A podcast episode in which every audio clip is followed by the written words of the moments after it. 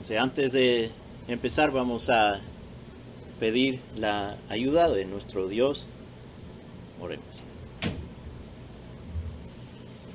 Señor, te damos gracias por este, eh, este tiempo, este servicio. Hemos cantado alabanzas a tu nombre, hemos celebrado tu obra en la cruz que pagó nuestra deuda, que nos ha librado de nuestro pecado, de, de la ley, de su maldición, como que nos has dado la libertad. Ahora guíanos en este tiempo al mirar tu palabra, que podamos ser enseñados y edificados. Pedimos todo esto en el nombre de Cristo. Amén. Cuando alguien sale de la cárcel, el último lugar donde esa persona quiere ir es a la cárcel otra vez. Entonces, eh, muchos pueden, eh, pueden arreglar sus vidas y, mantenerse eh, y, y no vuelven. Pero hay otros que regresan a la misma vida que tenían antes y terminen, terminan volviendo. De hecho, hay algunos que no pueden acostumbrarse a la vida fuera de la cárcel y cometen crímenes específicamente para poder volver a la cárcel, porque no, no se acostumbran. Hay algunos que, que permanecen firmes en su libertad y otros no. La vez pasada, en nuestro estudio del libro de Gálatas, vimos al capítulo 5, versículo 1, y miramos, meditamos un poco en nuestra libertad en Cristo. Y lo que eso significa. Cuando creemos en Cristo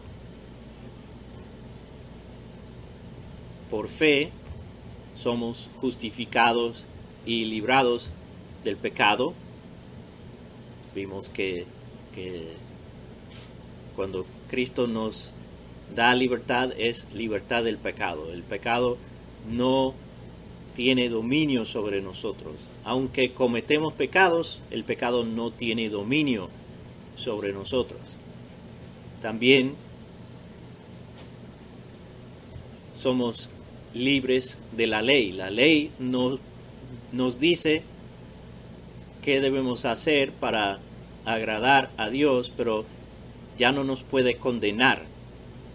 Cristo nos ha librado de la ley y de, de su maldición. Y nuestra libertad tiene un propósito, ¿verdad? Que vimos la semana pasada, que nuestra libertad es para servir a Dios y también así servir a los demás. Entonces debemos utilizar nuestra libertad para servir a Dios y servir a los demás. También en la última parte del versículo 1, Pablo da esta exhortación a permanecer firmes y no someternos otra vez a un yugo de esclavitud. Entonces, en los versículos 2 al 12, Pablo va eh, explicando lo que, eso significa para los Gálatas. Y eso es lo que vamos a mirar hoy. Gálatas 5 del 2 al 12. Y vamos a ver lo que dice Pablo sobre eh, por qué debemos permanecer firmes. Entonces, eh, vamos a leer para empezar la primera sección de este, este texto, Gálatas 5 del 2 al 4. Mirad, yo Pablo os digo que si os dejáis circuncidar, Cristo de nada os aprovechará. Y otra vez testifico a todo hombre que se circuncida, que está obligado a cumplir toda la ley. De Cristo os habéis separado, vosotros que procuráis ser justificados por la ley, de la gracia habéis caído. Entonces, Pablo está muy directo y muy enfático en este texto. Comienza ahí en el versículo 2 diciendo, mirad, yo Pablo os digo, es, Pablo está llamando su atención y, y también eh, acertando, afirmando su, eh, como como apóstol para, para que ellos entiendan que si se dejan circuncidar, Cristo no, no les aprovecha nada, porque están básicamente negando a Cristo. Eso es lo que dice en el, en el versículo 4. Se han separado de Cristo. Y sometiéndose a la circuncisión, entonces les pone bajo ese yugo de la ley. El, eh, versículo 3, el que se circuncidó eh, es, eso tiene que, está obligado, ya, ese es el yugo, que tiene que cumplir toda la ley. Entonces, Pablo dice, no, no, no, ustedes ya están libres, manténganse firmes, no, no se sometan no lo hagan. Y el versículo 4 dice que haciendo eso se separan de Cristo, porque no están confiando únicamente en Cristo, están confiando en su circuncisión. Entonces, y, y, y cuando habla de como dice tanto la Reina Valera como las Américas, los dos lo, dicen de la misma manera, dice, de la gracia habéis caído. Y, realmente la idea es eh, como abandonar o apartar. Eh, algunos podrían tomar esas palabras para, para decir que se puede caer de, la gracia o perder la salvación. Y eso no es lo que Pablo está diciendo ahí. Está, es como si, la gracia fuera una, una soga para salvar a, al que está en el agua. Entonces, se, suelta la soga y eso esa es la idea, que han dejado, se han apartado de la gracia. Entonces, eh,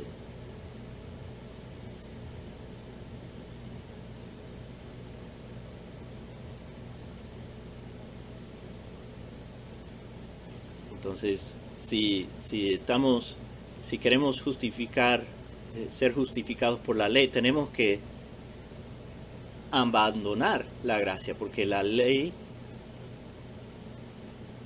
la salvación por obras y la salvación por gracia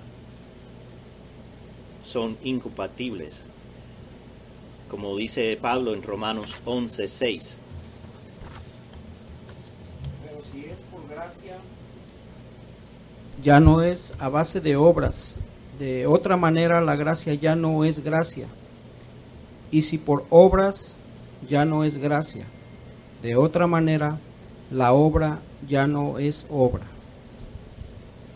Entonces, Pablo está diciendo que si la salvación es por obras, entonces no, no, no tenemos que hablar de la gracia, porque la gracia no es, eh, si es por obras, no es por gracia, pero si es por gracia, no puede ser por obras. Y aceptando la, la circuncisión es someternos a, al yugo de esclavitud, a la ley, como dijimos. Y Pablo les advierte de las consecuencias de hacer eso. no lo hagan, porque si lo hacen, esto es lo que les espera. Y, Cristo no vale nada si, si deciden hacer eso. Pero en los versículos 5 y 6 vemos el contraste. Vamos a leer Gálatas 5 del 5 al 6. Pues nosotros por medio del Espíritu esperamos por la fe la esperanza de la justicia, porque en Cristo Jesús ni la circuncisión ni la incircuncisión significan nada, sino la fe que obra por amor. Entonces, Pablo dice, nosotros, incluyendo a él y ellos. Dice, nosotros, por el Espíritu, esperamos con fe la esperanza de justicia. Entonces, es, es por fe que tenemos la esperanza de de ser justificados. Y eso es lo que él ha ido explicando a través de todo el libro. Que, que no se trata de lo que eh, lo externo, sino lo que eh,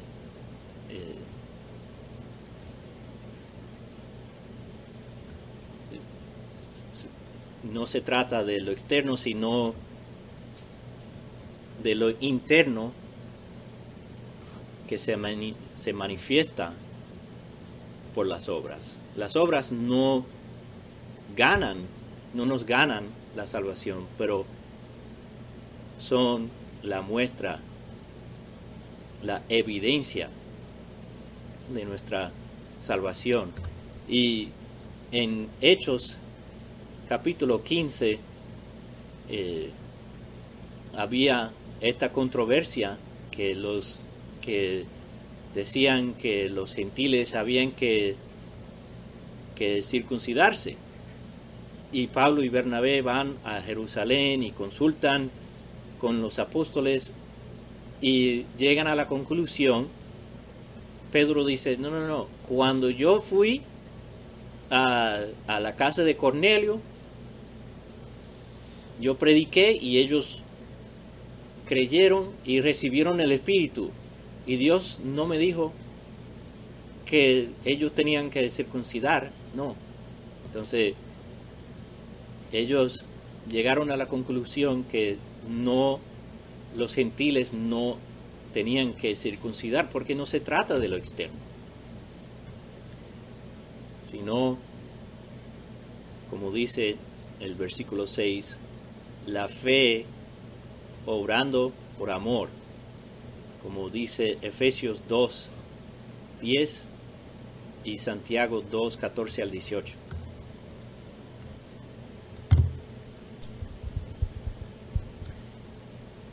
Porque somos hechura suya, creados en Cristo Jesús, para hacer buenas obras, las cuales Dios preparó de antemano para que anduviésemos en ellas. Santiago 2, 14 al 18. ¿De qué sirve, hermanos míos, si alguno dice que tiene fe, pero no tiene obras?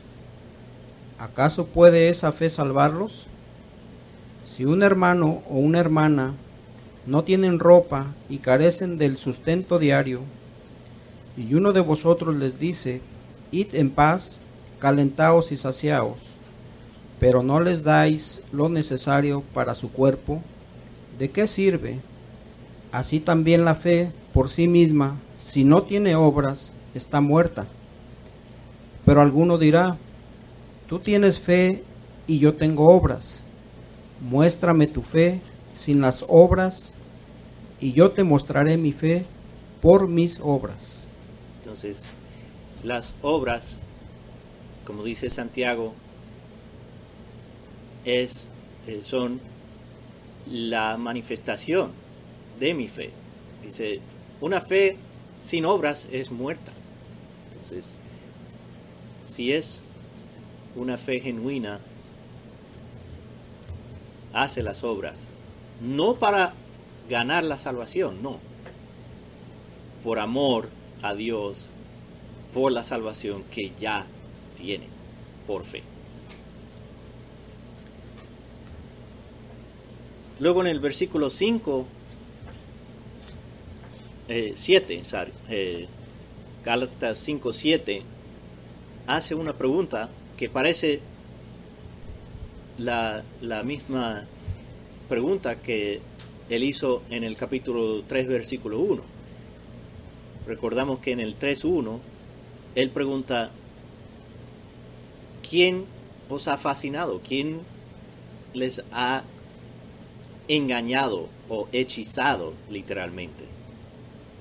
Y ahora en el 5.7 hace otra pregunta parecida. Entonces vamos a leer Gálatas 5 del 7 al, al 9. Vosotros corríais bien. ¿Quién os impidió obedecer a la verdad? Esta persuasión no vino de aquel que os llama. Un poco de levadura fermenta toda la masa. Entonces, él dice, ustedes estaban corriendo muy bien, estaban haciendo muy bien y ahora vienen esta gente y, y, y, y él dice, ¿qué pasó? Estaban, iban muy bien, ¿qué pasó? Y la idea es que eh, cuando está corriendo y alguien se mete en tu camino y te bloquea cada movimiento que tú haces, ahí está, bloqueando para que no alcance la meta. Y, y Pablo dice, ustedes iban muy bien, ¿qué pasó? Y, y en el versículo 8 dice, esta persuasión, esta, esta idea no viene del que el que los llama, eso no viene de Dios.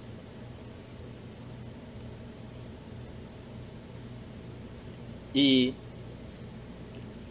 no puede venir de Dios porque va contrario al Evangelio de gracia.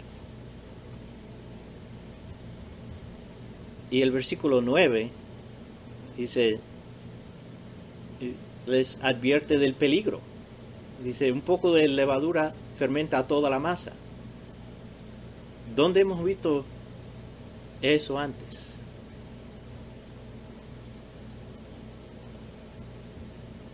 Él utiliza la misma la misma frase en 1 de Corintios 5 versículo 6.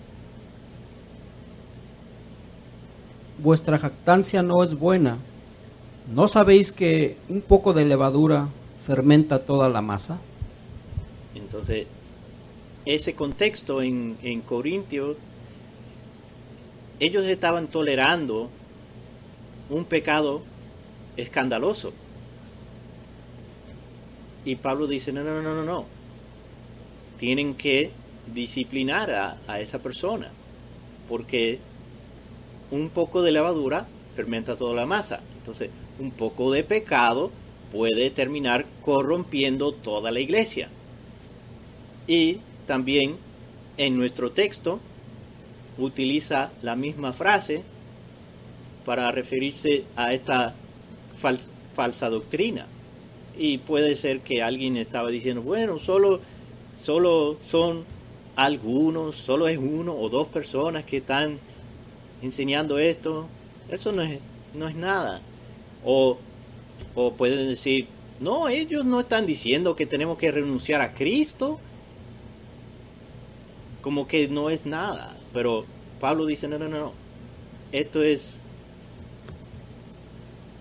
esto es como el pecado en Corintio, tenían que tomarlo en serio porque un poco de pecado o un poco de error puede terminar destruyendo una iglesia.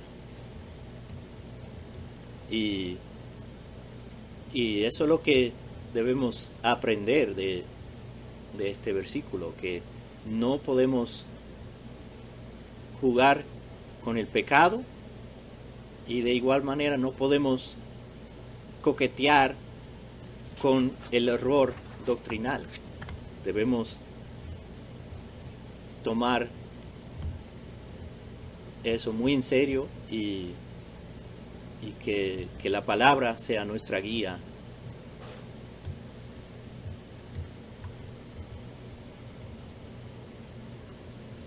Luego en el versículo 10, Pablo expresa su confianza que, que los Gálatas no iban a terminar siguiendo a los judaizantes.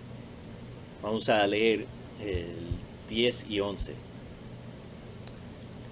Yo tengo confianza respecto a vosotros en el Señor, de que no optaréis por otro punto de vista pero el que os perturba llevará su castigo quien quiera que sea. Pero yo, hermanos, si todavía predico la circuncisión, ¿por qué soy perseguido aún?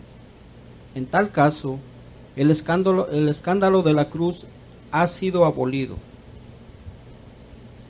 Entonces, eh, Pablo dice, no, no, no, yo tengo confianza que ustedes no van a optar por otro punto de vista que no sea la, la verdad. Y también que los que están perturban, perturbando van a recibir su castigo. Dios se va a encargar de que ellos reciban su, su justo castigo.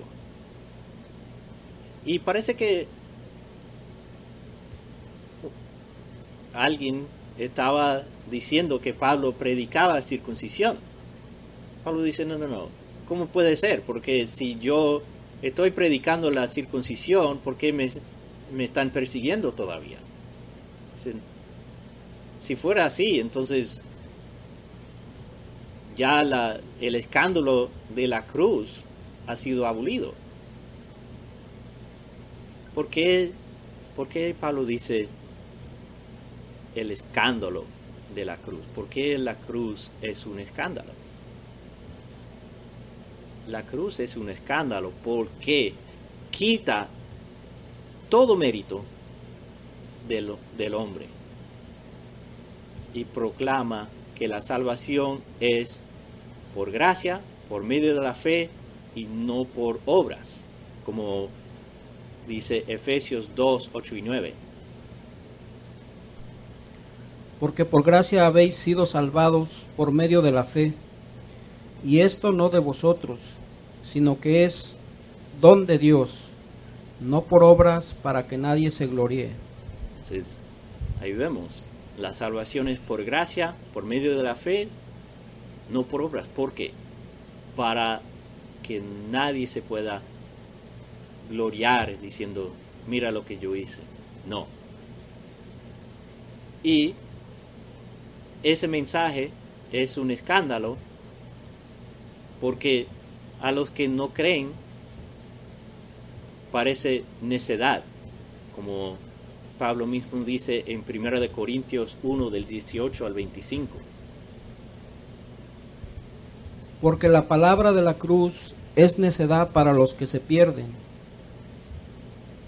pero para nosotros los salvos es poder de Dios porque está escrito, destruiré la sabiduría de los sabios y el entendimiento de los inteligentes desecharé, ¿dónde está el sabio?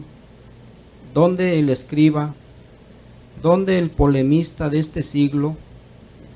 ¿No ha hecho Dios que la sabiduría de este mundo sea necedad? Porque ya, ya que en la sabiduría de Dios el mundo no le conoció a Dios por medio de su propia sabiduría, agradió a Dios mediante la necedad de la predicación salvar a los que creen, porque en verdad los judíos piden señales y los griegos buscan sabiduría. Pero nosotros predicamos a Cristo crucificado, piedra de tropiezo para los judíos y necedad para los gentiles, mas para los llamados, tanto judíos como griegos, Cristo es poder de Dios y sabiduría de Dios, porque la necedad de Dios es más sabia que los hombres y la debilidad de Dios es más fuerte que los hombres. Entonces,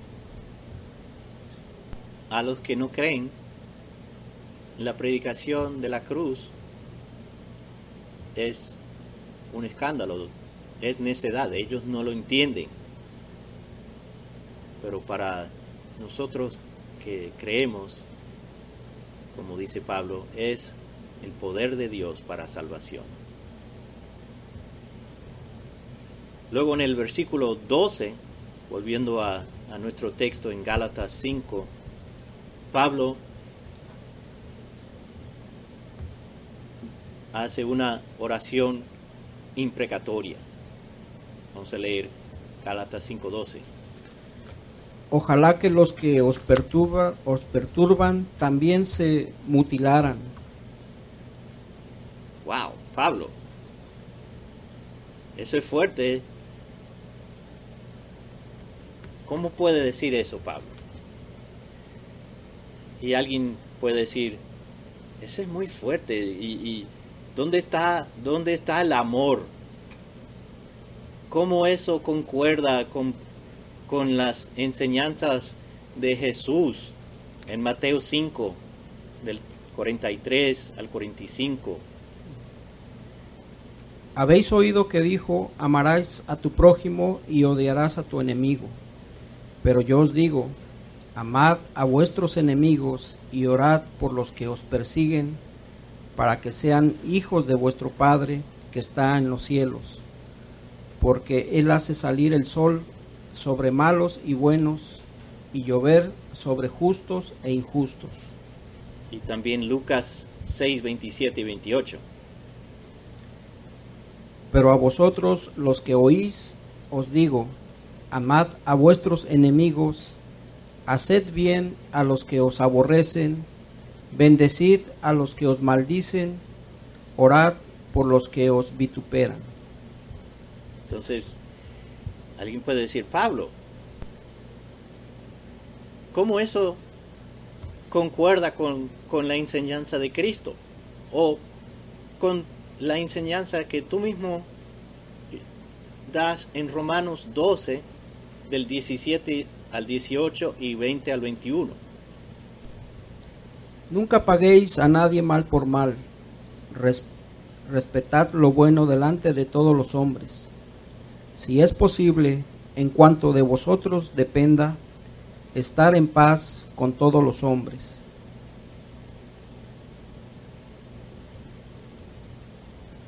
y el 20 y 21. Pero si tu enemigo tiene hambre, dale de comer, y si tiene sed, dale de beber, porque haciendo esto, carbones encendidos amontonarás sobre su cabeza. No seas vencido por el mal, sino vence con el bien el mal.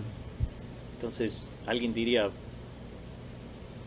¿cómo Pablo puede decir, ojalá que se mutilaran cuando esta enseñanza dice que debe, debe hacer lo contrario. Bueno, encontramos la respuesta a esa pregunta en Romanos 12, 19.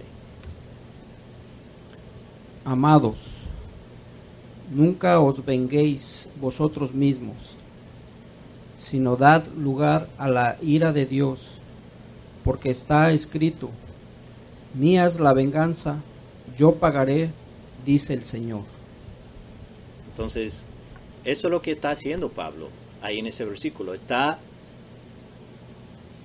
dejando la venganza al Señor.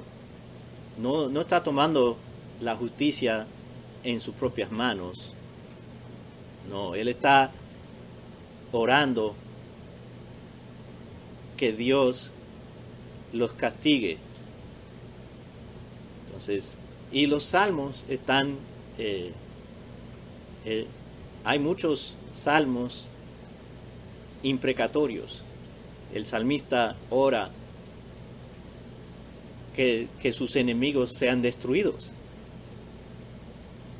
¿Y cómo puede ser? Es que está pidiendo que Dios lo haga.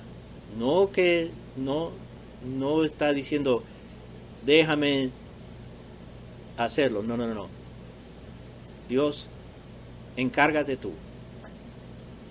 Destrúyalo. Y eso es lo que está pidiendo Pablo.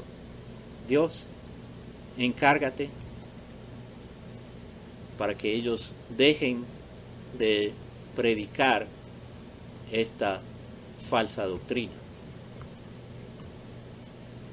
Entonces, todo esto nos muestra que debemos mantenernos firmes en nuestra libertad y no dejarnos someter a un yugo de esclavitud. Debemos mantenernos firmes en la esperanza poniendo nuestra fe por obra, en amor, y también debemos mantenernos firmes para que nadie pueda impedirnos en nuestro camino de obediencia a la verdad. Oremos. Señor, te damos Gracias por esa libertad que nos has dado en Cristo y ayúdanos a mantenernos firmes, a no someternos al yugo de esclavitud, del legalismo y no dejar que, que, que el enemigo pueda impedir nuestra carrera, nuestro camino contigo. Ayúdanos a tomar en serio tanto el pecado como, como la falsa enseñanza para que podamos mantenernos santos, apartados, separados para ti. Sé con nosotros en el resto de este día. Llévanos a todos con bien a nuestros destinos y si es tu voluntad permite que podamos volver otra vez el miércoles y el próximo domingo para reunirnos para adorarte y alabar tu santo nombre. Pedimos todas estas cosas en el nombre de Cristo. Amén.